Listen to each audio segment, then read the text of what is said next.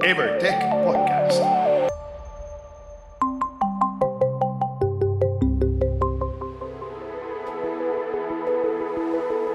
Bienvenidos a la tecnología de lo posible. Bienvenidos a Evertech.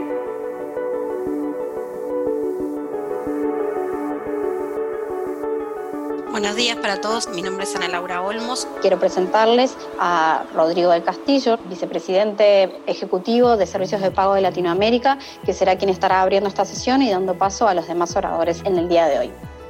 Entonces, básicamente esta, esta pregunta de si es posible mejorar la, la autorización de pagos y bajar la fricción con el cliente sin aumentar la exposición al fraude, parece tremendamente compleja la pregunta y sin duda las respuestas las vamos a encontrar en lo que nos va a comentar Carla y Daniel. Nosotros como Evertech estamos convencidos de que se puede y queremos contarles entonces cuál es nuestra visión respecto de cómo resolver este problema. Este webinar eh, tiene un objetivo, el objetivo principal de compartir con ustedes ciertas interrogantes, eh, reflexiones, eh, evidentemente que las mejores prácticas y aportar nuestra visión sobre las oportunidades que se están presentando y que se han presentado tanto por el COVID como, como la evolución natural que han tenido los mercados en este tiempo, así como los negocios. Primero quiero dejarles una breve reflexión que puede evidentemente parecer obvia o trivial, pero que no lo es tanto porque muchas de las rutinas, los, propios cambios eh, personales de esta pandemia nos hacen perder de vista el mundo cambió por COVID, no es una novedad, eso lo, tenemos todos claro y es una, una, realidad que llegó para quedarse, pero estamos claros de qué manera nos impacta, cuánto nos impacta, etc. Bueno, vamos a tratar de resolver también esa inquietud. En segundo lugar, una pregunta que no necesariamente tenemos que contestarla ahora, pero sí es bueno tener en cuenta a lo largo de este webinar, en los días que vienen. Hoy día todos estamos corriendo por los consumidores digitales, los nuevos, los viejos y los que vendrán pero, ¿qué pasa con los consumidores que por distintas razones, regulaciones, infraestructura, gobiernos, acceso, siguen prefiriendo el efectivo o las compras presenciales? Y es una realidad que no hemos podido eh, cambiar en los últimos años, pero efectivamente hoy día sigue siendo una interrogante. ¿Qué hacemos? ¿Los consideramos a la hora de pensar eh, en mejorar nuestra experiencia de pago o buscamos fidelizarlo? ¿O cómo lo vamos a abordar? Nos acompaña Daniel Barba, que es vicepresidente de adquirencia y procesamiento para América Latina, costarricense o tico de, origen, ahora ya más bien chilenizado, eh, se vino a Chile producto de algunos proyectos corporativos que seguramente les vamos a comentar. Eh, Daniel tiene más de 12 años de experiencia en la industria financiera y de soluciones de pago, con foco en el negocio de procesamiento adquirente en Latinoamérica y está dirigiendo varios de los proyectos más relevantes y atractivos que tenemos en la región.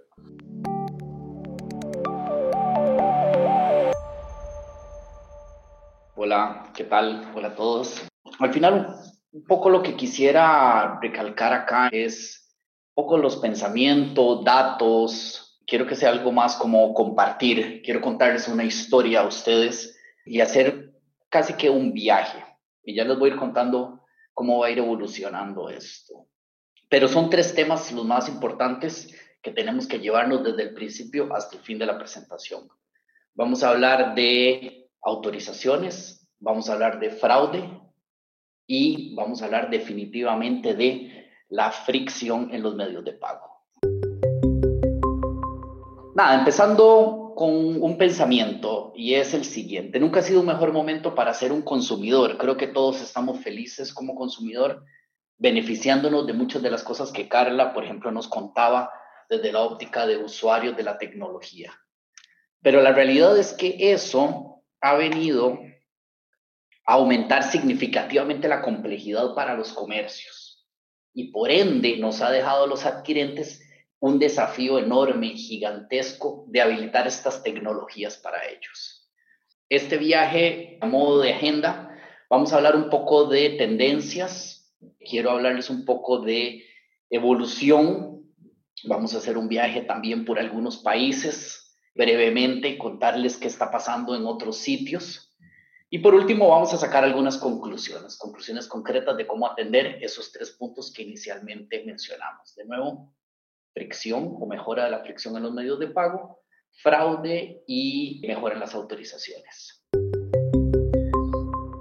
Yendo al tema de tendencias, En este mundo de medios de pago ha habido múltiples conversaciones, foros, white papers, palabras en boca de todos de diferente índolo que parecerían ser como desagregadas. Por ejemplo, se habla de biometría, se habla de pagos persona a persona, se habla de criptomonedas y blockchain, se habla de los pays, Apple Pay, Samsung Pay, Google Pay, Walmart Pay, todos quieren tener un Pay, por ejemplo.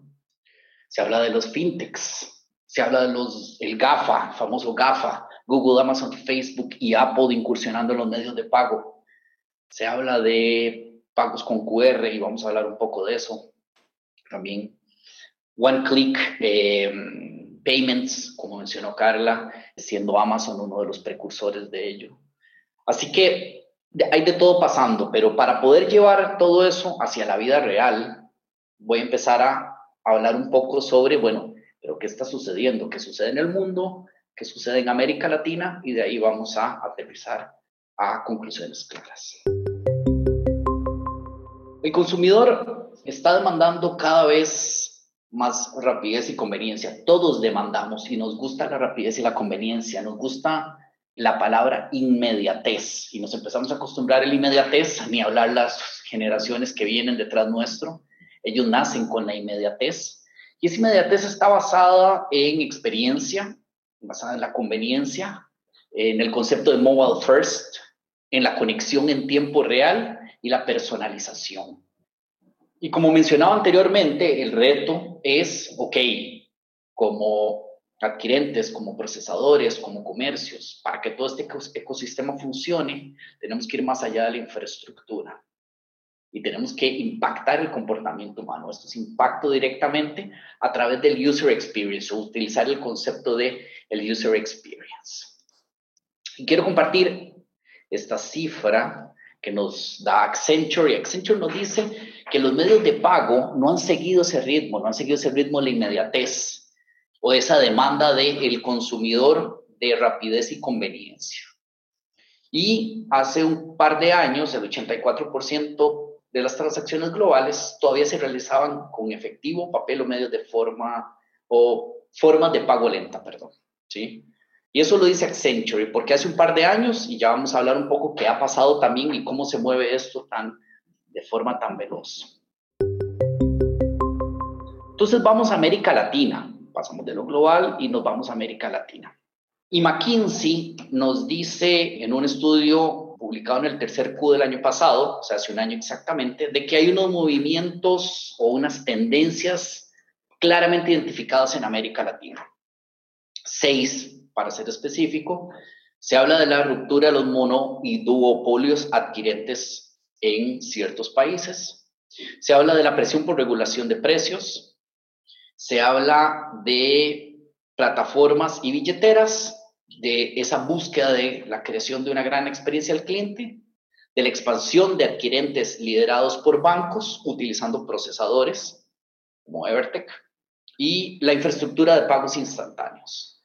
Pero volviendo al tema que tenemos acá entre manos, si nos damos cuenta, tres de esas seis tendencias tienen que ver de lo que estamos hablando. Y básicamente, recordemos que estamos hablando de mejora de o eliminar esa fricción. Y estos tres temas claramente nos dicen efectivamente hacia allá vamos y América Latina también está buscando esa tendencia a través de plataformas y billeteras, búsqueda de una gran experiencia al cliente y el establecimiento de una infraestructura de pagos instantáneos.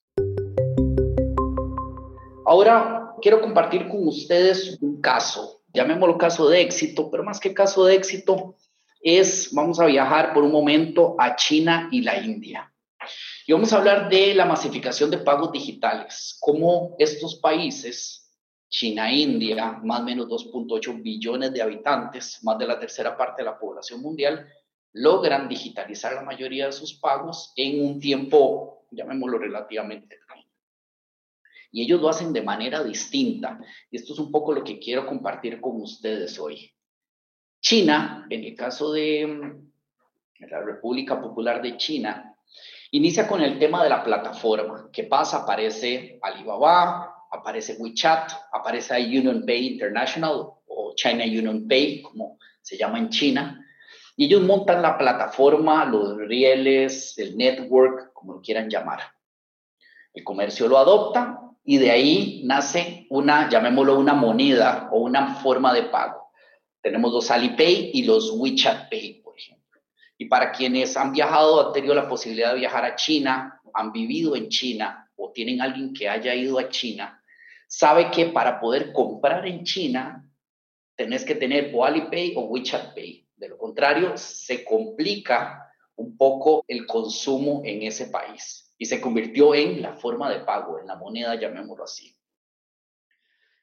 Y por otro lado, la India tiene un caso interesante que es que lo hace, llamémoslo al revés, inicia con la moneda, pasa por el comercio y finaliza en la plataforma.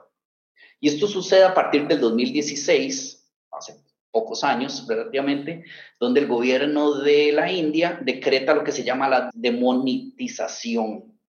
Y eso es que básicamente saca el circulante de la calle, saca el 86% de las monedas y billetes de la calle, y eso hace que, o se obliga, que el rupee, la moneda de la India, pase a digitalizarse y aparecen un sinnúmero de aplicaciones, apps por millones, y es básicamente el comercio tratando de decir, bueno, yo necesito recibir los pagos. Y es finalmente el gobierno el que vuelve a ingresar a esta ecuación y dice, voy a definir cuáles son los rieles, cuál es el network, cuáles son todos los sistemas de consulta. Y tiene tres instituciones claramente definidas en la India que son las que regulan todos los pagos y son ese network y esos rieles que son propiedad del gobierno de la India.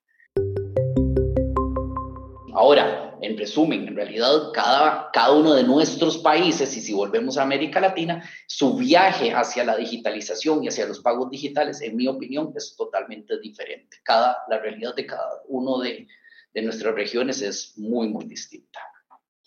El punto acá es cómo China y cómo esta búsqueda eh, insaciable en China de esa experiencia totalmente frictionless de pago, seamless, como también lo llaman en Estados Unidos, ha hecho que los bancos prácticamente se conviertan en comercios o parecen serlo sin siquiera darse cuenta. Y lo importante de eso es que, ojo, podríamos decir, bueno, pero esto es Oriente, China, una cultura totalmente distinta, definitivamente sí. Pero si nos damos cuenta, por ejemplo, el tema del pago con QR, que lo mencioné anteriormente, que viene, es una introducción prácticamente de Alipay, hoy por hoy todo Occidente lo queremos adoptar. Y vamos a hablar un poquito ahora del pago con QR. Así que bueno, continuemos un poco el viaje. Y aquí lo que quiero hablar es un poco de la evolución de medio de los canales. Y todo esto es importante porque vamos a llegar hacia el tema de la fricción, el fraude y eh, las autorizaciones. Entonces, en la evolución de los canales pasamos de la mayor fricción a la menor fricción. Algunos de ustedes se acordarán, no voy a decir los más viejos, pero se acordarán de los POS por allá, aquellos de 7 Plus, se acuerdan también del famoso mail order, telephone order, las boletas donde había que apuntar el número de la tarjeta con la fecha de vencimiento y mandarla por correo para poder comprar algo. Y así inicia de alguna manera este, todo este mundo. De ahí pasamos a una segunda etapa en la evolución, podríamos decir que hace unos pocos años e inclusive hoy día muchos todavía eh, nos mantenemos ahí, donde tenemos el POS tradicional, chip contactless, tenemos la introducción del EMPOS, por ejemplo, carritos de compras, tokens, conexiones a las cajas registradoras, por ejemplo, y algunos protocolos como Verified by Visa, Mastercard Secure Code, entre otros. Y también ingresan un par de jugadores interesantes en el mundo de medios de pago, que son el Consejo de PCI y Envico. ¿sí? Y ellos empiezan a jugar un papel relevante acá, porque la realidad es que PCI y Envico empiezan a acompañar también las tecnologías, empiezan a acompañar hacia esta evolución y esta necesidad de la inmediatez, del frictionless, del seamless, y empiezan a también generar directrices claras alrededor de esto. Y pasamos a esta tercera etapa, que es donde tenemos, por ejemplo, pagos persona a persona, que son una realidad, POS inteligentes, un requerimiento claro de pagos en moneda local en los países para compañías que son globales, wallets, tenemos tecnología como Tap on Phone, por ejemplo, para poder pagar, o sea, utilizar el, básicamente utilizar un smartphone como si fuera un POS, y eso es gracias también a directrices, como decía, PCI dice, ok, ahora eh, libero lo que se llama el pin on glass o la posibilidad de teclear tu pin en un celular de un tercero y PCI lo entra en norma. Y eso permite que este tipo de tecnologías nazcan, salgan, están ahora en evolución y pronto yo estoy seguro que los vamos a empezar a ver con mayor regularidad. 3D Secure 2.0 también, Carla lo había mencionado en el mundo emisor y aplica de misma manera en el mundo adquirente y código con códigos QR.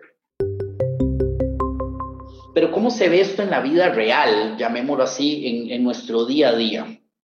Y aquí sigo este viaje y ahora convierto esas tecnologías, lo convierto en comercios que se nos hacen más, más fácil de entender. Bueno, ¿qué hay acá? Bueno, en el pasado, como decía, de mayor fricción a menor fricción, tenemos uh, un Hypercom o terminal de Hypercom, tenemos, eh, y un Macy's, por ejemplo, Macy's que fue el precursor de lo que se llamaba el mail order, telephone order o la compra por catálogo. De ahí pasamos a hace unos pocos años a un PayPal, que nace un PayPal. Tenemos cajas en NCR o conexiones directas con cajas, por ejemplo, con softwares como Aloha. Alguien, alguien por ahí se tiene que acordar de realizar una conexión con eso, que era complicadísima. Y tecnología como Square también lo interesante ahí es que el, el monitoreo de fraude, y aquí ya vamos a ir viendo más temas asociados a fraude, acompaña estas tecnologías. Entonces, en el caso, por ejemplo, de Hypercom y Macy's, con esto tenía, se, existía lo que se llamaba el blacklist. Luego estaba el SAFE, por ejemplo, de Mastercard y el 3DS 1.0.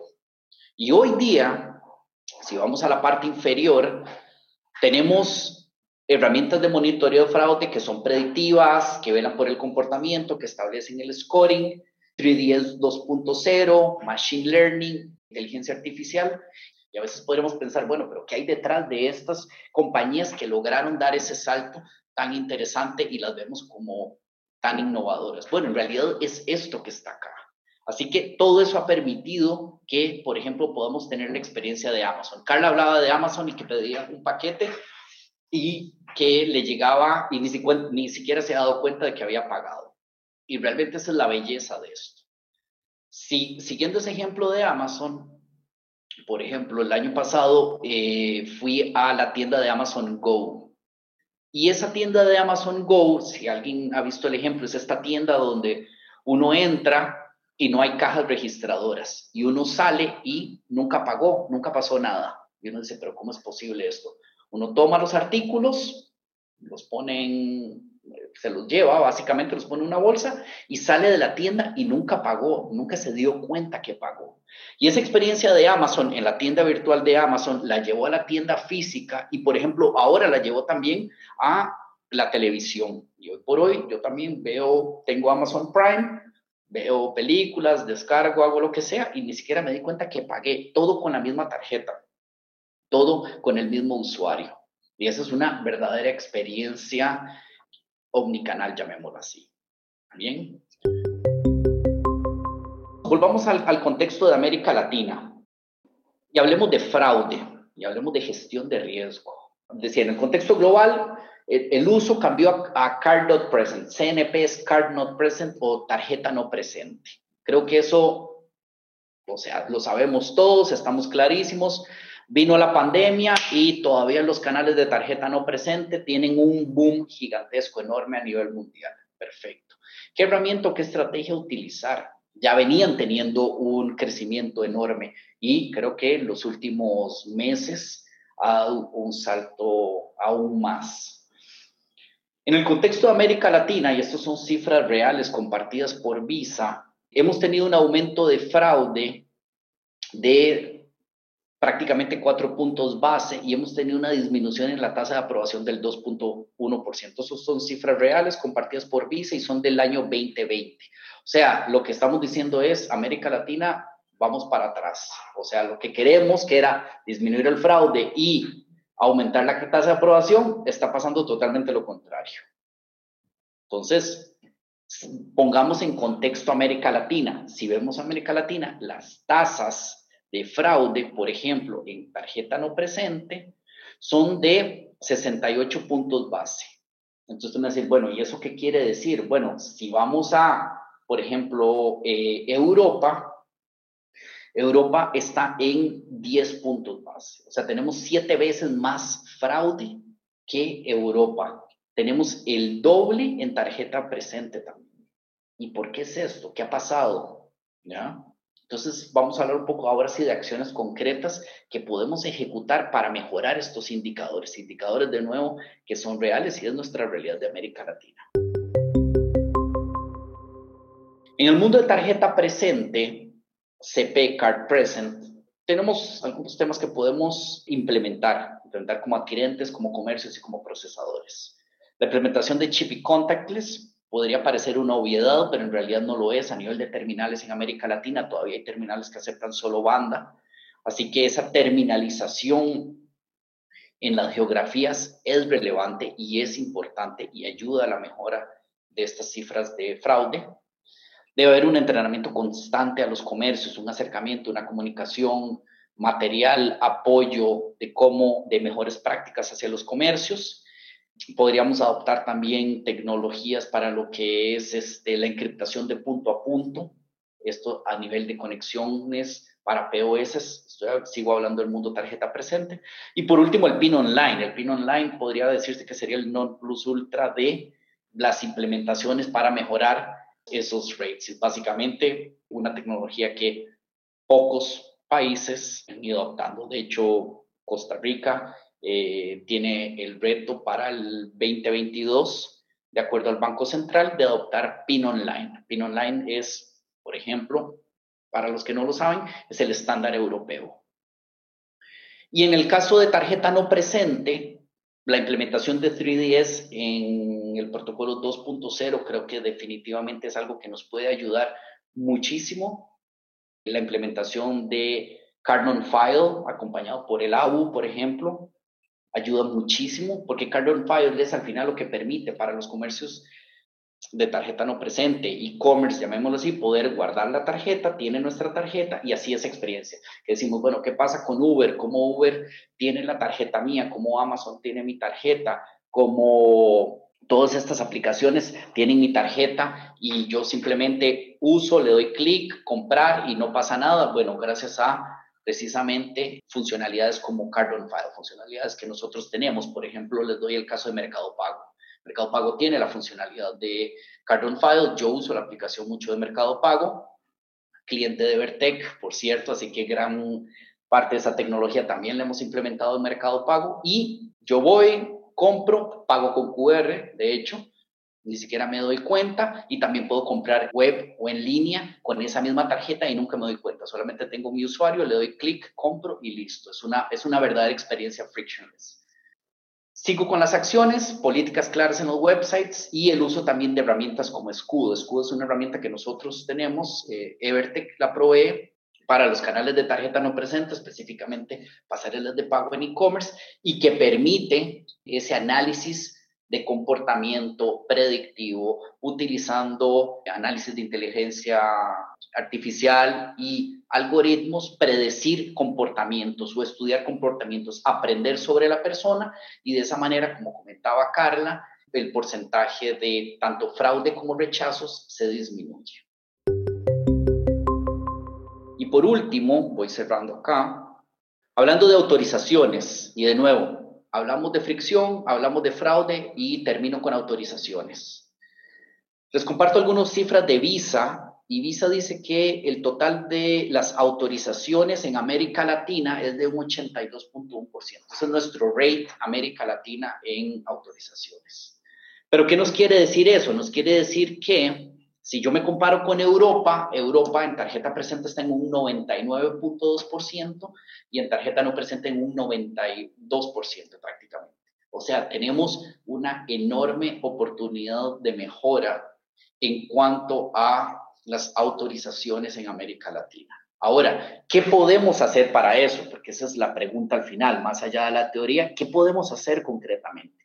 Y aquí quiero compartir, y con esto voy terminando, algunas acciones concretas en el mundo de tarjeta no presente.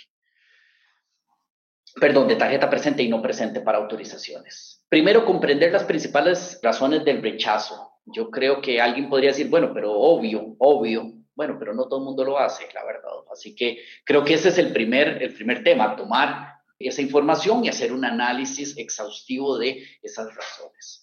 Número dos, cuidar la integridad de datos, el data integrity, es clave definitivamente. Por ejemplo, nosotros, Evertech, como procesadores, cuidamos, tenemos comités que cuidan la data integrity para que todos los sistemas de información que transmitan tengan los estándares de las marcas y así no tengamos rechazos en emisores en otras partes del mundo o de forma doméstica.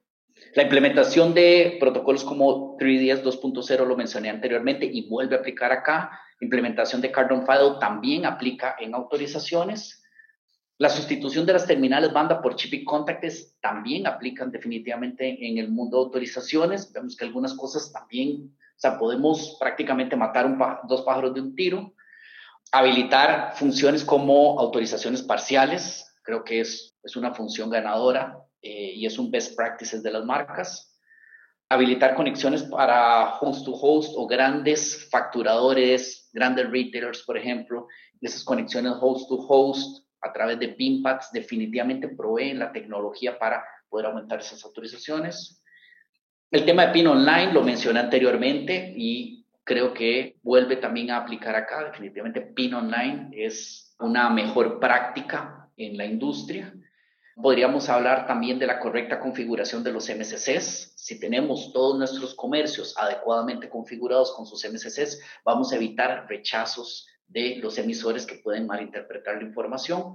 Y por último, apoyar al comercio. Creo que nosotros estamos para el comercio y ese apoyo, hablé, de la, hablé del training o la capacitación al comercio, también hablo del apoyo y la asesoría en, hasta en la ubicación física de las terminales. Porque si llega una persona que necesita digitar un PIN en un país que es firma eh, y el POS está guardado en la cocina del comercio, tiene que salir, traerlo, dárselo para que ponga el PIN y ya la experiencia empieza a tener fricción. Posiblemente la persona va a decir, no, no quiero, se perdió esa, se perdió esa compra, se perdió esa autorización, empezamos a tener ese tipo de problemas.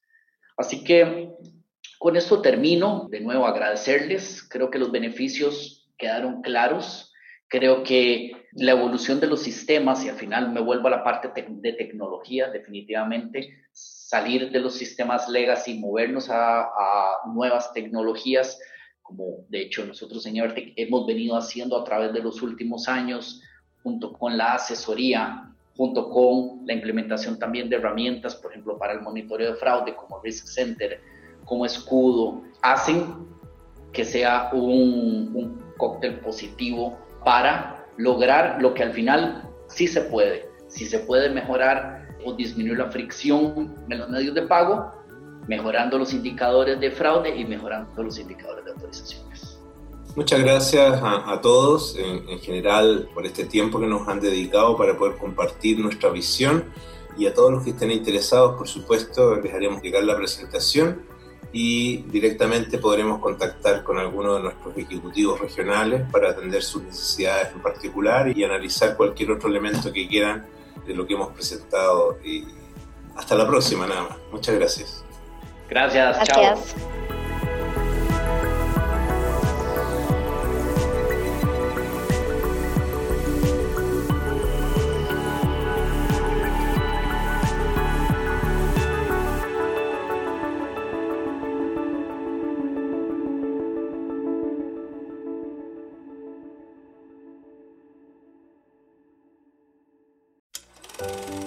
¿Qué es la tecnología de lo posible? Es la que niega la existencia de lo imposible, porque no se detiene en el tiempo, avanzando hacia el futuro.